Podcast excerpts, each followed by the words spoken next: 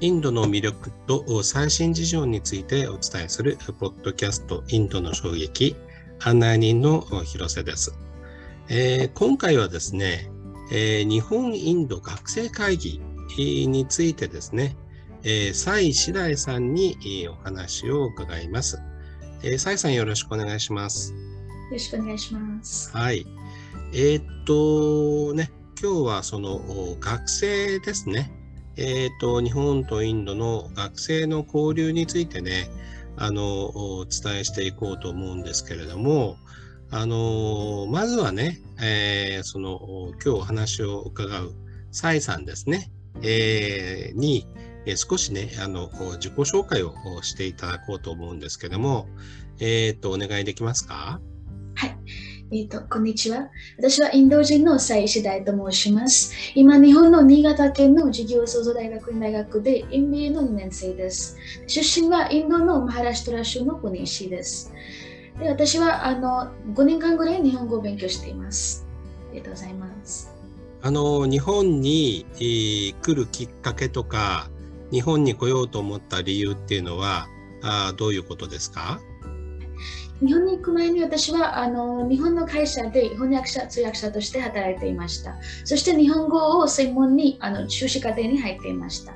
で私の大学と今私が勉強している大学は連携しているので、毎年私の大学から一人がそのあの奨学金をもらってここで経営学を勉強しに行くので、今年はあの先生から私に促されたので、あのこの機会をちょっとあのあのこの機会にあの、まあ、チャンスとしてであの行きました。うん。あの MBA ということでしたけれども、はい、えっと、今あの具体的には経営のことっていうのは、えー、どんなことをあの勉強してるんですか？そうですね。あの自分の事業をこれから作るためのいろんな勉強、事業創造のためのいろんな勉強も、マーケティングもありますし、ファイナンスのあの場面からもありますし、事業のいろいろ戦略とかの場面でもありますし、それ全体的に今勉強しているわけです。うん。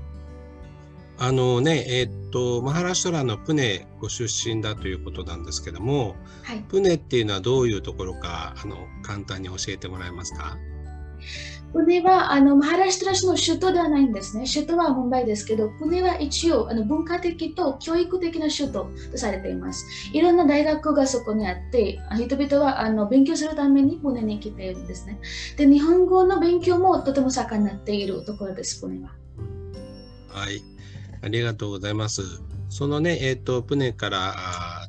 いらしている、えー、サイさんですけれども、えー、先日ですね、あの、日本インド学生会議という、あの、学生の交流団体で、えー、っと、大きなね、イベントの司会をされたということなので、えー、っと、まあ私も少し関わっているんですけれども、あの、この日本インド学生会議ですね、これはあのどういう団体でどんな人が参加しているのか、えー、紹介していただけますか？今年は日本インド学生会議の第25期の会議でした。で、25年間あのその会議を続けているんですが、全体的に学生だけが運営している学生会議のプログラムです。で、毎年日本人の学生とインド人の学生は一緒に出会って、いろんなテーマについて話し合ってコミュニケーションして、いろんなあの社会問題などについてあの理解を深めるというあのことをやっています。で、あの日本とインドで対面で行われているんですが、最近はあのコロナの影響でオンラインになっています。えっ、と、インド側の学生さんは、あの、何人ぐらい、えー、どインドのどの辺あたりの地域から、あの、えー、参加してるんですか？はい、インドのあの2つのところからの学生です。コルカタというちょっとあの北のところとあのチェンナイというちょっと南のところから大体あの全体でいうとあの30人ぐらい程度の学生が毎日インド人参加しています。じゃあリモートで、えー、っといろいろ日本人の学生と、えー、いろいろ話し合って、えー、計画を進めてきたということですか？はいそうですね。なかなか大変だったんじゃないですか？そうですね。あの、一度も会ったことはないんですね。あの全体的にオンラインで話し合っていろいろ計画したり、あの授業計画も書いたり、あのディスカッション、グループディスカッションなどしたりしてきましたので、まあ、あのちょっと意見交換などはオンラインで、まあ、そんなにあの、まあ、完全的にはできない場合もあるんですが、でも何もないよりはマシだと思います。はい。えー、っと、そしてあの今回ね、25期の、えー発表があったわけですけれども、はい、今年は全体としてのテーマはどういうテーマだったんですか？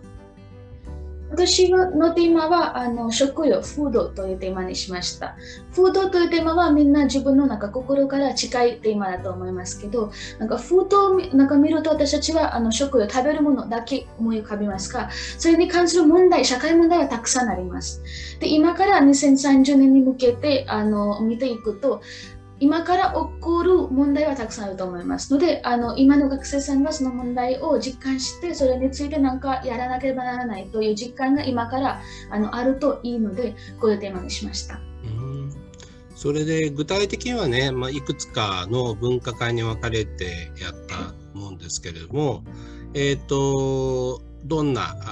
ものがあったのか紹介していってもらえますか？はい、そうですね。全体的に6つの文化会がありまして、その文化会には日本人とインド人両方もいました。で日本人とインド人は一緒にあのいろんなディスカッションして発表するという形でした。その6つの分科会はなんか自分の子供のテーマみんなあの選んであの自分のテーマにあのついて勉強しました。そのテーマはあの1つ目はローカライゼーションとあのグローバライゼーションということと2つ目はあのフードテクノロジーということ。そして食育に関することもありまして、そしてあのフードロスと飢餓ということもありました。そしてあのあのベジタリアンとノンベジタリアンのあの共同共生というテーマもありました。うん例えばそのフードロスの話はどんなあ話し合いが行われたんですか？そうですね。はい。えっと、今、日本とインド両両方の国のあのフードロスはどれくらいありますか？そういうことと、それの理由はどうですか？例えば、あのインドではフードロスの一番あの大きな理由はあ結婚式などですね。結婚式ではあの物物ほどなんかすごくフードロス今やっているので、そういう対策どうやって考えればいいですかとか、それを学生がみんなあの出会って話し合いました。うんなるほど。えー、っと、ね、ベジタリアンとかノンベジタリアンのあのお話はどんなあの話になったんでしょうか？そうですね。あの、ベジタリアンとノンベジタリアンが一緒に一つの社会にあの住むということは、あの日本ではまだまだなんかチャレンジのようなことだと思います。なんかでも日本もこれからなんかグローバライゼーションに向けて、まあ、ビーガンだったり、ベジタリアンだったり、そういうことにちょっとあの、あの、強制をあの考えなければならないと思いますので、えっと、どうやってあの相手のあの意見もあのリスペクトしながらあの、まあ、話し合うかとかあの一緒に住み合うかということはなんか日本人に対してあの大事なものだったと思います。なかなかねあの難しいテーマについてあの話し合いを行ってたようですけれどもあのその他フードテックですね、えー、なかなかあのえーと、技術のね、えー、食とね、えー、テクノロジーの問題もなかなか難しいテーマですけども、これはどんなお話があったんでしょうか？そうですね。あの日本はフードテックであのインドよりもあのすごくあの今あの取り掛かっていると思いますが、インドではまだまだフードテックそんなに盛んになってないんです。でもインドで問題なのはあのインドの人口ですね。その人口のためにそう食料をそのようにあの今開発はされてないんです。だからその飢餓の問題はあります。ですのでフードテックをもし活用できたらその食料はあの大きな量であの開発することができると思いますので、それはインドでもあのこのあの近く、なんか近い将来、フードテックもあの取り組まなければならない課題ですね。それについてちょっと話し合いました。サイさんはね、えっ、と、全体の司会をしただけじゃなくて、えっ、と、メンバーの一人でもあったと思うんですけども、はい、サイさんはどのグループだったんですか？私はあのローカライゼーションとグローバライゼーションのグループでした。じゃあ、ローカライゼーションとグローバライゼーションではどんな話があったんでしょうか？私はあのフードのグローバライゼーションをあの文化的な視点から見てあのどういうふうなあの影響が出るかということにちょっと勉強したところあの、まあ、グローバライゼーションは確かに必要ですね。あのグローバライゼーションがあると自分の国で座っていても世界のいろんな国々のあの食料を食べることができるしその良さいいことはあの経験することができるんですがそれはあの自分のあのフードのあハビットですねそれを全体的に変えるということはちょっと文化的にはあの悪いですね。例えばあの私たちはインドであのなんかチャパティというあのインド独特のパンですね。それを家で作っています、今。で、今、あの、インド人もちょっと、あの、西洋にちょっと憧れて、なんかパンとか、あの、店で買って食べるということを今やっていますが、それを全体的に変えてしまうと、あの、まだ振り返ることができないので、そのパンを作る技術が全体的に失われてしまうという、あの、一つのリスクもありますので、自分の文化をあの守りながら、他のあの食料とかいいことはあのもちろんあの取り入れても大丈夫ですが自分の文化も絶対守ることが大なんか大事だということをちょっと勉強しました。はい、えー、わかりました。なかなかね、えっ、ー、と、あの、インドと日本の学生さんが、あの、新しい気持ちでお互いをね、こう理解をしながら話し合っていくと、ね、いろんなこと、新たなね、気づきが生まれたりもすると思いますけれども、はい、最後にあの